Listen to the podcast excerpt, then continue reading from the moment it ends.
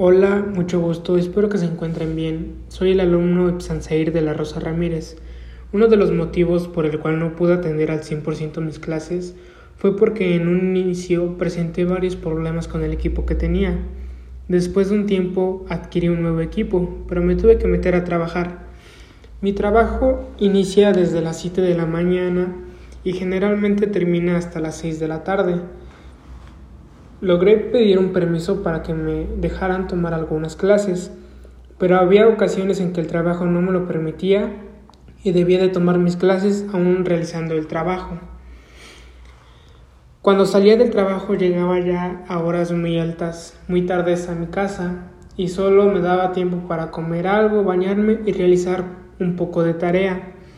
Otro de los motivos por el cual no pude estar al pendiente de mis clases es que presenté varios problemas familiares, por lo cual tuve que salir de casa un tiempo.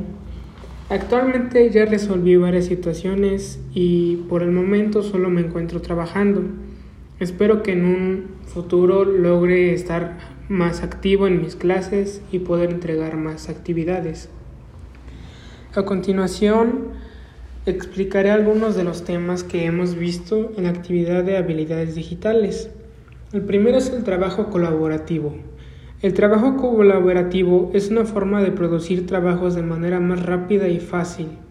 En este se ven varios integrantes involucrados.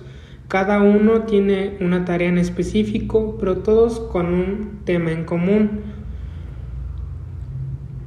Todo esto se puede realizar a, a través de aplicaciones tales como Google Docs, las cuales permiten que en todo momento todos los integrantes estén aportando cosas y enriquecer el texto. Otro de los temas es compartir el archivo de Google Docs. En todo esto indicaré un procedimiento para compartir un archivo. Como primer paso debemos de ir a Drive Luego abriremos documentos y seleccionaremos presentaciones u hojas de cálculo, dependiendo del tipo de archivo que hayamos realizado. Después seleccionaremos el archivo que deseamos compartir y daremos clic en compartir. Después buscaremos a la persona a cual deseamos compartir el archivo y listo. Otro tema que también vimos son los foros. Los foros son muy útiles para debatir o discutir sobre algún tema en común. En estos foros se pueden dar diversas opiniones con demás personas.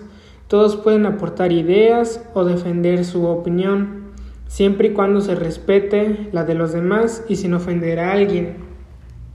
Para crear un foro, todo esto depende del del tipo de aplicación en que queramos abrir el foro. Como primer paso debemos entrar a la página donde, donde deseamos abrir el foro. Seleccionaremos un tema del cual deseamos que se centre el foro y le pondremos nombre. Después de eso le agregaremos una descripción al foro donde especifique a qué se refiere el tema y se pueden incluir algunas reglas. Después agregaremos nuestro correo y contraseña para verificar el foro. Después de recibir el correo y verificar, nuestro foro estará creado y desde ahí podemos monitorear todo.